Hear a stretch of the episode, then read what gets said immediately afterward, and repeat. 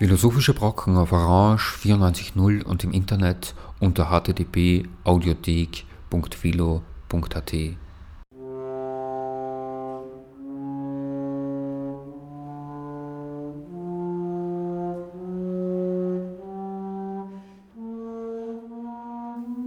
Schönen Nachmittag bei dieser Sendung der Philosophischen Brocken wünscht David Wagner. Die heutige Sendung verdankt sich einer Leseerfahrung. Ich bin im Zusammenhang mit meiner Forschungsarbeit auf einen Autor gestoßen, der mich so fasziniert, dass ich ihm diese Sendung widme. In gewisser Weise ist es eine einstündige Leseempfehlung für Sie, liebe Zuhörerinnen und Zuhörer, ein Buchtipp für die Feiertage. Sie kennen das sicher. Man entdeckt nicht selten neue Autoren, weil sie von Autoren, deren Bücher man liest, in diesen Büchern erwähnt werden. Das geschieht oft so, als würden die Autoren, die man gerade liest, ihren Lesern und Leserinnen versteckt ihre eigenen Leseerfahrungen mitteilen. Das muss nicht einmal versteckt vor sich gehen, aber wenn die Empfehlungen nicht allzu offensichtlich sind und man als Leser den Eindruck hat, man wäre der Einzige, der diese bestimmte Anspielung im Text versteht, ja, dann ist die Freude umso größer, der literarische Jagdinstinkt ist geweckt, und man begibt sich zur nächsten Internetsuchmaschine oder in die Buchhandlung seines Vertrauens und recherchiert. So führt einen Umberto Ecos Rosenroman vielleicht zu William von Ockham oder Marcel Proust weckt die Neugier auf Schriften von John Ruskin. Oder der Briefwechsel von Joseph Conrad führt einen zur Meeresdichtung des Literaturnobelpreisträgers Saint John Peirce. Oder aber die Gedichte von Jacques Roubaud machen einen neugierig, sich mit den möglichen Welten von David Lewis auseinanderzusetzen. Ein anderes Beispiel wäre Norman Malcolms Erinnerungen an Ludwig Wittgenstein, denn die enthalten den Hinweis auf einen Lieblingskriminalautor des Wiener Philosophen, und nach einiger Recherche sitzt man dann im Ohrensessel und liest die Pulp Fiction des amerikanischen Autors Norbert Davis. Das Lesen ist ja immer mehr als nur die Beschäftigung mit einem Buch. Bücher sind eher so etwas wie jene Rhizome, von denen Gilles Deleuze und Félix Guattari so schwärmen, Wurzelstöcke und Erdstämme, die unterirdische Netzwerke bilden und aus denen dann bei Schneeschmelze an überraschenden Orten neue Triebe wachsen.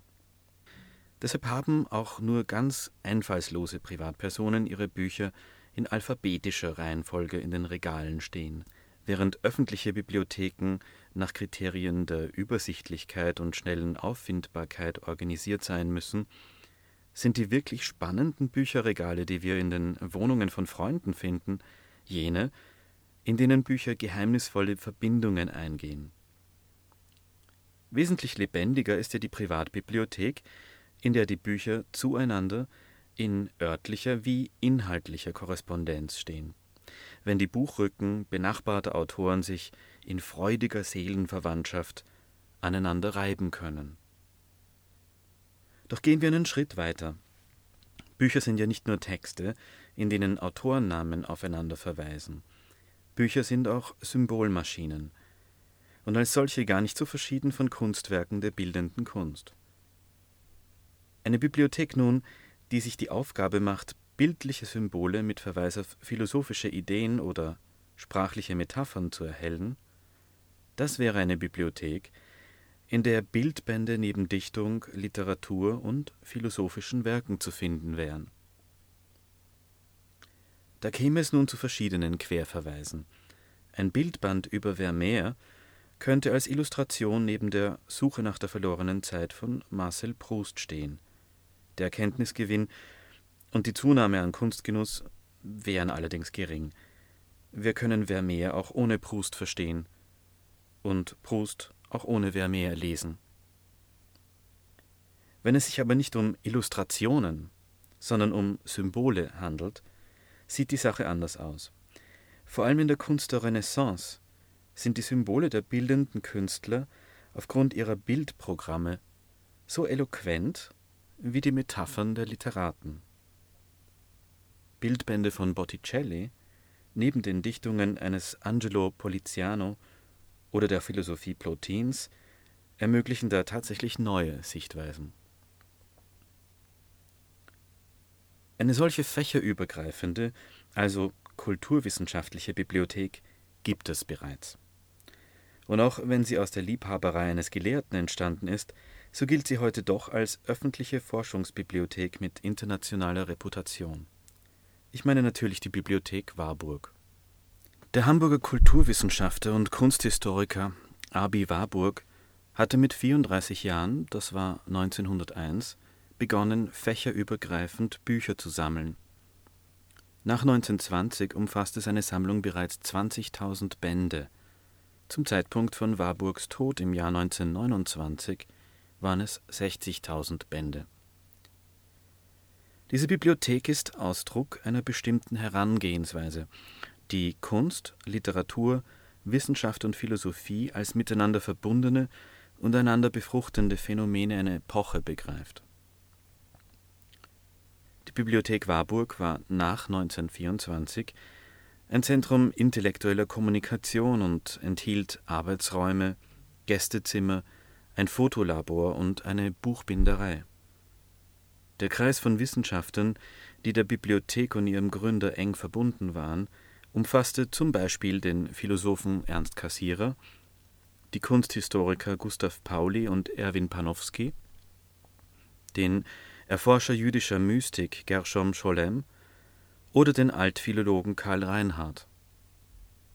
Ich widme diese Sendung der philosophischen Brocken dem Philosophen und Kunsthistoriker Edgar Wind, der selbst Schüler von Cassirer und Panofsky war der in den letzten Lebensjahren Abi Warburgs in der Bibliothek geforscht und gearbeitet hat und dem wir es verdanken, dass die Bibliothek 1933 vor den Nationalsozialisten gerettet werden konnte. Am 12. Dezember 1933 verließen zwei Frachter, beladen mit Büchern, Regalen und Katalogkästen, den Hamburger Hafen und verschifften die Bibliothek nach London. Seit 1944 ist die Bibliothek Warburg Teil der University of London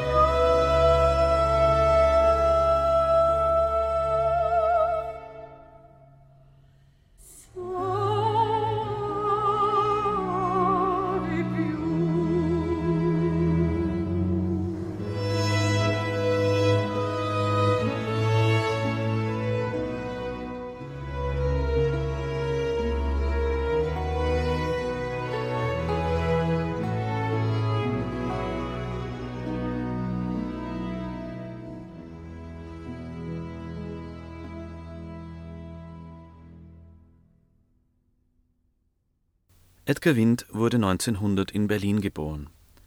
Sein Vater war ein argentinischer Kaufmann russischer Herkunft und seine Mutter Rumänin.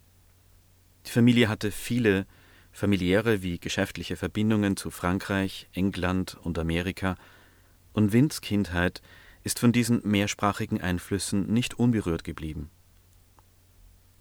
Nach dem Besuch eines humanistischen Gymnasiums studierte Wind an der Universität Berlin die Fächer Altertumswissenschaft, Geschichte, Kunstgeschichte und Philosophie.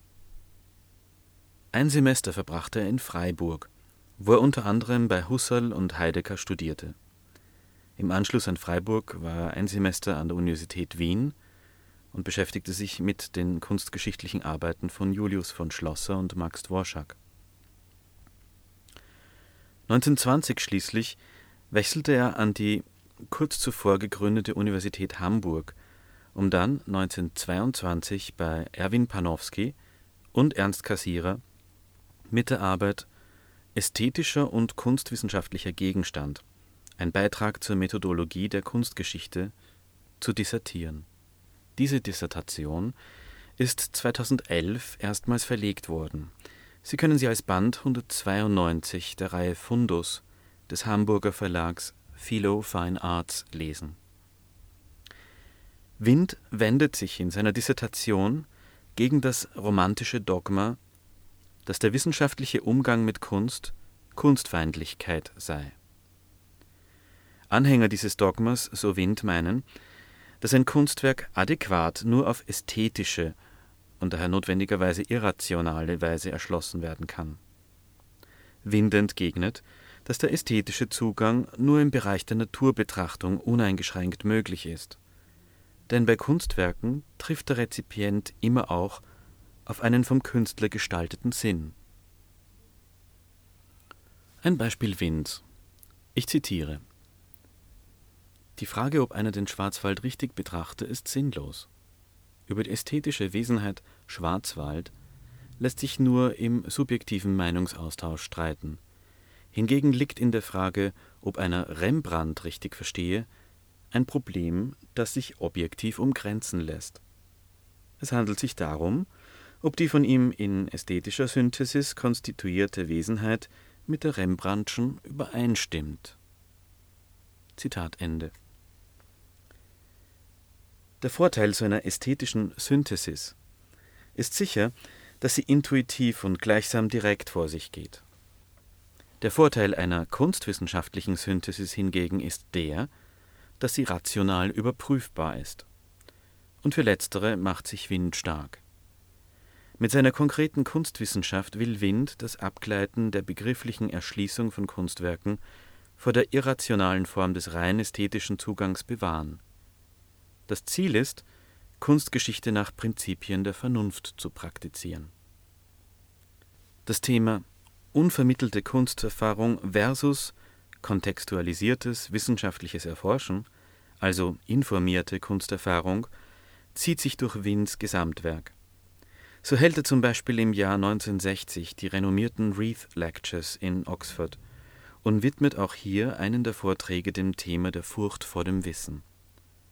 Wind erklärt, dass es ein relativ neues Phänomen ist, dass Menschen glauben, wissenschaftliche Argumente und künstlerische Rhetorik seien miteinander schlecht vereinbar. Ein Beispiel ist das Lehrgedicht, das heute eine undenkbare Form wissenschaftlicher Arbeit darstellt. Wind widerspricht dem Vorurteil, intellektuelle Genauigkeit und imaginative Freiheit seien einander ausschließende Gegensätze. Da die vierte und fünfte dieser Reith Lectures auf der Internetplattform der BBC als Podcasts veröffentlicht sind, hier ein kleiner Ausschnitt, damit Sie Edgar Winds Stimme im Original hören können. Die Reith Lectures können Sie auch nachlesen. Das Buch mit den Vorträgen Edgar Winds hat den Titel Kunst und Anarchie und ist bei Surkamp erschienen. In dem Ausschnitt, den Sie nun hören werden, entwickelt Wind anhand von Beispielen sein Argument gegen die ästhetisierende Kunsttheorie von Clive Bell. Raphaels Fresko der Schule von Athen, das die beiden philosophischen Lager der Platonisten und der Aristoteliker in einem Bild vereint, versteht Wind als visuellen Kommentar eines philosophisch interessierten Künstlers. In guiding our eye, the artist focuses our mind. And if any modern philosopher should be so perverse as to take an interest in the Renaissance concordance of Plato and Aristotle, he could learn from Raphael how to find his way through these horribly diffuse speculations. Raphael has produced a visual commentary on them which is of unmatched lucidity. That, however, is of only historical interest. The third and artistically crucial point is that by following the argument in Raphael's painting, we discover visual accents, modulations, and correspondences which no one would notice who did not follow the thought. The visual articulation of the painting becomes transparent and reveals itself as infinitely richer than a detached vision which moves along the figures without grasping their sense could possibly perceive. The eye focuses differently when it is intellectually guided.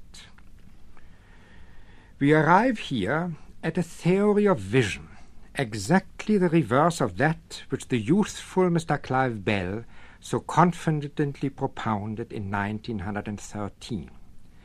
The representative element in a work of art, he wrote, may or may not be harmful. Always it is irrelevant. As a matter of fact, it is so relevant that whenever we ignore or misunderstand a subject, we are likely to misconstrue the image by putting the accents in the wrong places. Our eye sees as our mind reads. A large anthology could be compiled of visual errors committed by critics who thought that the right way to look at paintings is to disregard the representative element in them. Misunderstanding of factual detail can cause the whole tonality of a painting to shift, as we know, for example, from Bellini's Feast of the Gods, which is not a solemn but a facetious painting, or from the famous Botticellesque painting mistakenly called La Derelita, which does not represent the weeping woman shut out from a house, but the grave biblical figure of Mordecai from the book of Esther, dressed in sackcloth and mourning before the king's gate. It has been said and conceded that while such rediscoveries of the exact subject of a painting are historically interesting, they do not affect our aesthetic judgment. These pictures, it is argued, were always regarded as great. Our response was not diminished by our ignorance. But that is not entirely the case. Great works of art, we must remember, are as tough as they are fragile. Even if we look rather loosely or even confusedly at the school of Athens, the force of Raphael's diction somehow comes through just as the force of Shakespeare is not completely obliterated in 18th century versions. Many of Shakespeare's lines are flattened out, some of his images become dim and thin, horrifying scenes are timidly omitted, scenes which he never wrote are tactlessly introduced in order to calm the sensibilities of an 18th century audience, and yet Shakespeare's greatness still makes itself felt, just as certain melodies by Mozart when they are vulgarized in folk songs or drinking songs, retain an echo of his spirit, although all the subtle articulation has vanished. Inadvertently, we too trivialize the works of art of the past when we take them at their face value. We should therefore not underestimate the degree to which our aesthetic perception is quickened by knowledge. But while pleading for a mode of vision which rests the sense of form on the sense of meaning, we must remember that what quickens our vision can also clog it. The fashion of so-called iconography at this moment has produced many cumbersome interpretations, according to a pattern which Professor C. S. Lewis has so well characterized in literary studies. It is beyond the wit of any man, he says, to invent a tale which the wit of another man cannot allegorize. There is one and only one test for the artistic relevance of an interpretation. It must heighten our perception of the object and thereby increase our aesthetic delight. If the object looks just as it looked before, except that a burdensome superstructure has been added, the interpretation is aesthetically useless, whatever historical or other merits it may have. We thus come back to the fact that ideas in art can quicken as well as clog the imagination. But that does not justify our fear of knowledge. The pressure of thought on art is vital. Perhaps we should remember the fable of the philosophic dove. The bird found that the air resisted its flight, and thence inferred that it would fly better if there were no air. Some years ago, an editorial in the Burlington magazine expressed some impatience with learning in art. The writer suggested that a high degree of literacy would seem to be unnecessary to an artist, since very great art was produced by people who did not even have an alphabet. It is quite true that people without an alphabet produce great art, but it is equally true that great art was produced for people who did have an alphabet by artists of the highest degree of literacy. And this fact seems to have more relevance to ourselves than the other, because it so happens that we live with an alphabet and not without one. We cannot solve our problems, even in art, by pretending that we can act as primitives. The gate to that old paradise is shut assuming that it ever was a paradise. We must look for a new gate at the other end. Besonders für die Renaissance gilt, dass bildende Kunst nicht abgekoppelt von anderen kulturellen Erzeugnissen der Epoche betrachtet werden kann. Weil der Bezug zu Philosophie und Literatur schon im Entstehungsprozess der Werke eine wichtige Rolle spielt. Ich zitiere hier Wind aus einem 1950 entstandenen Manuskript mit dem Titel A Note on the Invention of a Program. Wind schreibt In der Renaissance ging kein Künstler unvermittelt an sein Thema heran. Entweder bot sich ihm ein Programm oder er schuf sich selber eins. Ein poetisches, liturgisches oder philosophisches Programm. Oder alle drei in einem, welches das bildnerische Argument umriss das die Eloquenz seines Pinsels vermitteln sollte. Die Erfindung und Artikulation von Bildprogrammen gehört zu jenen Grenzleistungen oder gemischten Vollzügen der Einbildungskraft, die für ästhetische Puristen eine Quelle der Irritation sind, da sie für den künstlerischen Prozess ebenso relevant wie ihm äußerlich sind. Zitat Ende. So wie das ähm, beste Opernlibretto keine Garantie für gute Musik ist, ist auch das gedankenreichste Bildprogramm kein Garant für ein gutes Bild. Aber beide, Libretto und Bildprogramm, stellen den reinen Ästheten vor das Problem, dass da mehr ist als bloß der Kunstgenuss des fertigen Werks.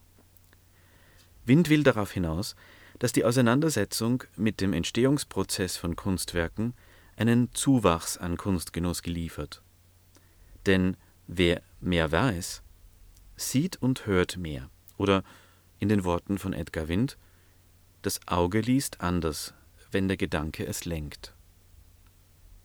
Ein Beispiel für kongeniale Zusammenarbeit von Librettist und Komponist hören Sie jetzt.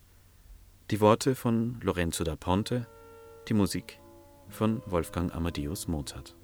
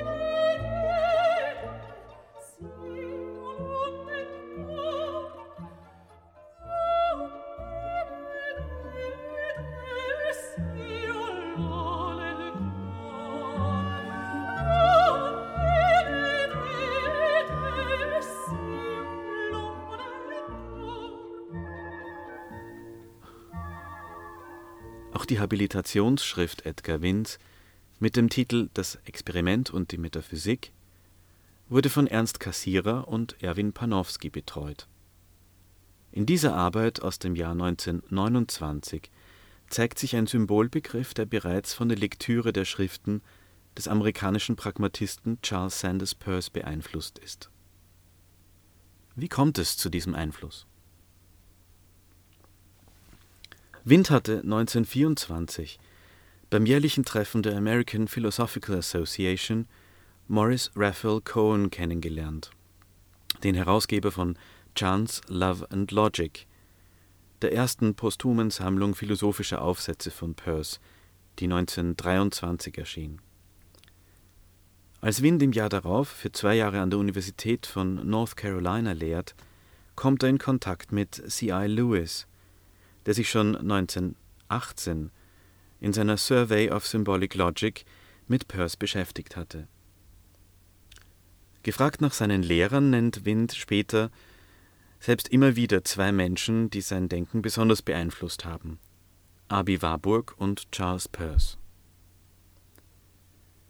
Edgar Winds Theorie der Verkörperung belegt den Einfluss Peirce'scher Ideen, wie diese kurze Stelle aus seiner Habilitation beweist.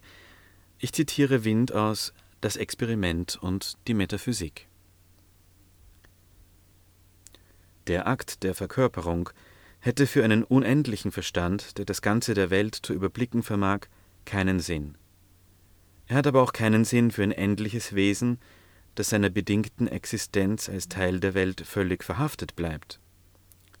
Was er voraussetzt, ist ein endliches Wesen, bei dem die reflektierende Besinnung eingesetzt hat, das heißt, dessen Bewusstsein so geartet ist, dass die Vorstellung von der Möglichkeit eines Dings sich vom Erlebnis seiner Greifbarkeit loszulösen vermag. Um sich auf Gebilde von ideeller Bedeutsamkeit zu richten, die der Verwirklichung bedürfen. Denn es sind ja Ideen, Begriffe, Visionen, scholastisch gesprochen Universalien, die verkörpert werden sollen und denen gegenüber die Frage, ob sie sich verkörpern lassen oder nicht, überhaupt den Sinn eines Problems gewinnt. Zitat Ende. Verkörperung bezeichnet bei Wind einerseits die Ergebnisse menschlicher Handlungen, zum Beispiel die Erzeugung von Artefakten, aber auch Werkzeugen, andererseits den Vorgang des sich Konkretisierens von Ideen, Begriffen und Vorstellungen. Experimente an der Wirklichkeit unterliegen einem Symbolprozess. Die Anzeiger in Messgeräten zum Beispiel haben keine unmittelbare Bedeutung, ihre Bedeutung muss sich in bestimmten Beobachtungen bzw. Messungen verkörpern, damit sie reale Bedeutung erhalten. Anders ausgedrückt, Symbole können einen Anspruch auf Geltung nur dann erheben, wenn sie sich verkörpern und an der Realität erproben lassen. Das klingt allerdings sehr nach der Peirce'schen Maxime. In Paragraph 7 von Das Experiment und die Metaphysik schreibt Wind, ich zitiere nochmal, indem wir einen Körper für eine bestimmte Messung als geeignet oder nicht geeignet erklären, sprechen wir ein Urteil aus über eine in der realen Welt vorwaltende Proportion. Dieses Urteil ist aber eine Hypothese, denn A priori können wir über jene Eignung nichts wissen. Ja, es handelt sich hier um diejenige Frage, die in der Konstruktion des Instruments verkörpert wurde und um deren Beantwortung willen das Experiment überhaupt zur Ausführung gelangt. Der Aufschluss, den wir über die Welt durch den Gebrauch eines Instrumentes suchen, ist stets zugleich ein Aufschluss über die Stellung des Instruments in der Welt. Zitat Ende. Schon das Vorwort von Winds Habilitation schließt mit einem Zitat aus Percys Aufsatz How to make our ideas clear, nämlich jener Stelle, an der Peirce erklärt, dass jede Frage, die eine klare Bedeutung hat, auch beantwortbar ist. Wind hält die Entscheidbarkeit von Problemen, die Kant für empirisch unentscheidbar hielt, in unendlich vielen Untersuchungsschritten für möglich – und setzt dabei jeweils auf die Option der Endlichkeit des Untersuchungsgegenstands. Für Kunstwerke hat Abi Warburg gezeigt, dass die Untersuchung von verschiedenen Aspekten ihres geistigen Umfelds, wissenschaftlicher Vorstellungen, literarischer Texte, dazu benutzt werden können, für die transportierten Inhalte empfänglich zu werden. Wind hat diese Einsicht übernommen und durch die Beschäftigung mit Philosophie erweitert. Ikonographie ist für Wind die methodische Konsequenz seiner Verkörperungstheorie. Da künstlerische Konzeptionen in Hinblick auf ihre Produktionsästhetik nur dann zur Geltung gelangen, wenn sie sich realisieren lassen, kann man Kunstwerke als verkörperte Ideen begreifen.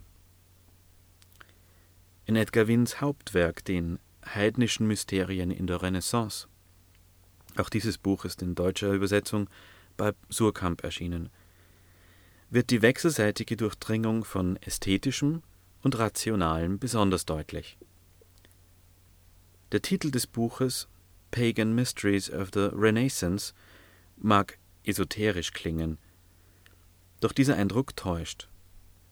Wie in allen Werken Wins, so wird auch hier mit einer Präzision und Klarheit argumentiert, die man sich in der Philosophie oft nur wünschen kann. Der französische Historiker Pierre Hadot hat übrigens darauf hingewiesen, dass es falsch wäre, dieses Buch in erster Linie als einen Beitrag zur Kunstgeschichte zu lesen. Ich zitiere Pierre Hadot In diesem Buch wird die Kunst dazu benutzt, das geistige Universum einer Epoche zu rekonstruieren. Zitat Ende. Was also ist das Anliegen von Edgar Wind in den heidnischen Mysterien in der Renaissance? Ziel des Buches ist es, bildliche Symbole und Allegorien in Werken der Renaissance anhand der Texte, die ihre Bildprogramme informiert haben, zu entschlüsseln. Wind tut dies anhand einer Auswahl von Werken und erklärt, dass eine Studie heidnischer Mysterien eben aufgrund ihrer ungewöhnlichen Beispiele eher dazu geeignet ist, die gewöhnlichen zu erklären, als umgekehrt. Er vergleicht dies mit der Beziehung zwischen euklidischer und nicht-euklidischer Geometrie. Die euklidische Geometrie gilt ihm hier als Beispiel eines Gemeinplatzes, einer gewohnten Sichtweise der Dinge. In der Geometrie gelangt man zu euklidischen Parallellinien, indem man die Krümmung eines nicht-euklidischen Raums auf Null reduziert, sodass eine gerade Linie entsteht. Geht man aber von einer euklidischen Auffassung des Raums aus, ist es unmöglich, zu einem nicht-euklidischen Raum zu gelangen. Die Axiome der euklidischen Geometrie lassen eben gekrümmte Linien nicht zu. So wird nach Wind auch in der Kultur das Ungewöhnliche leicht zu einem Gemeinplatz. Doch wir können niemals das Ungewöhnliche verstehen, wenn wir unsere Forschungen mit Gemeinplätzen beginnen. Wind ist überzeugt, dass spezifische Studien zur Kunst der Renaissance auch zu einem besseren Verständnis der Kunst der Gegenwart verhelfen. Er zieht den paradox klingenden Schluss, dass das Außerordentliche eine umfassendere Kategorie darstellt als der Gemeinplatz. Das Studium außergewöhnlicher Kunstwerke hilft, gewöhnliche zu deuten, aber nicht umgekehrt.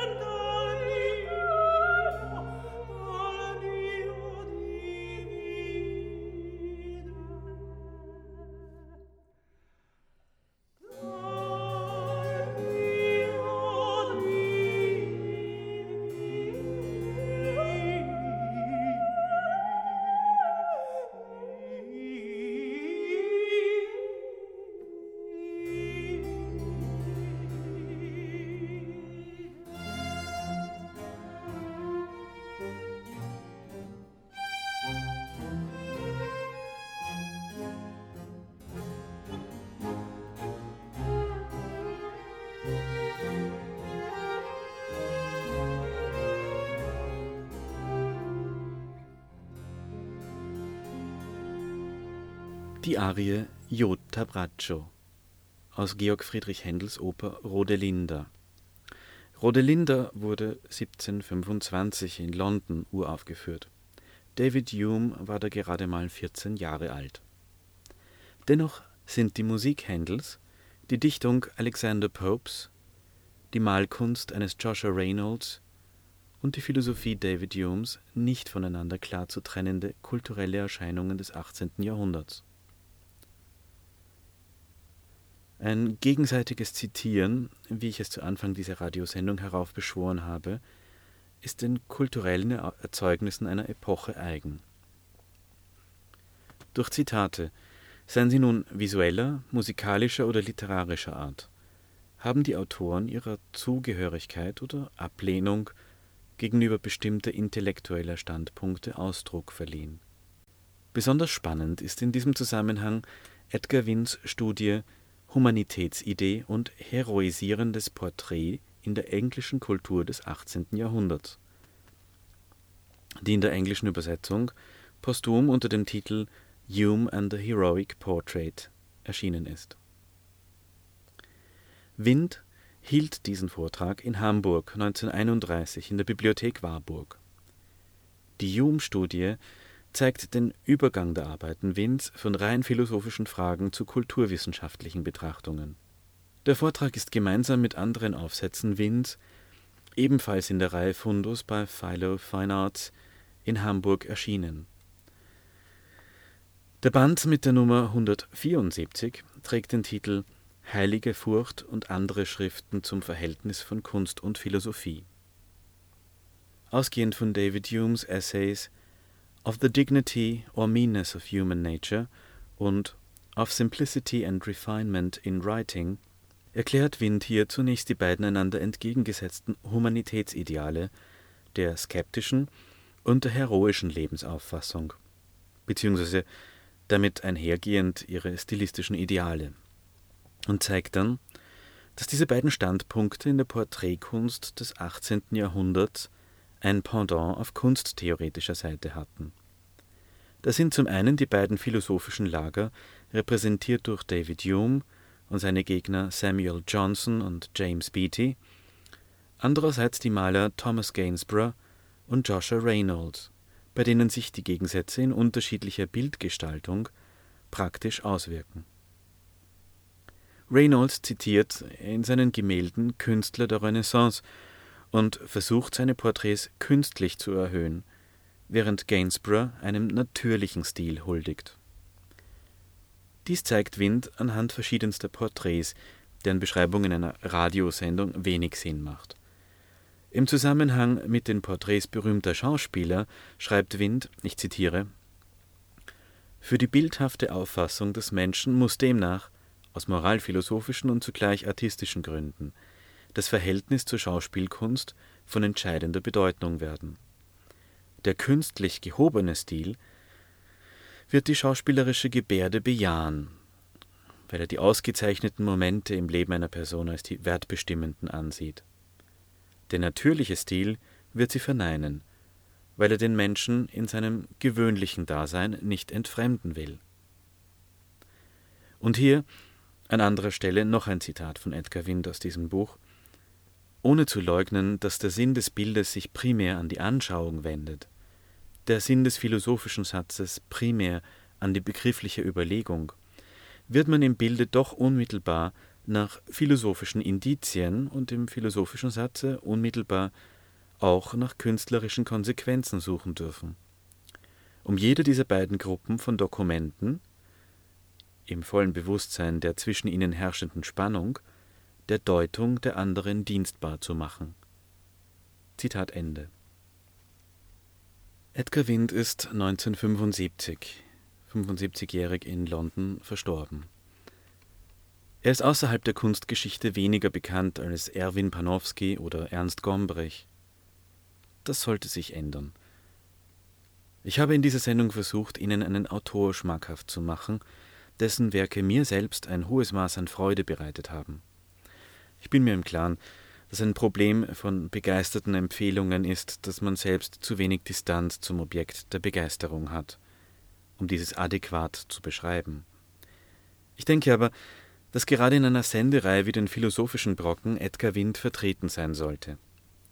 Denn seine Arbeiten, wie die Sendungen dieser Reihe, versuchen immer wieder unbeirrt von akademischen Grenzen den Zusammenhang von Philosophie und unserer Lebenswelt sichtbar werden zu lassen.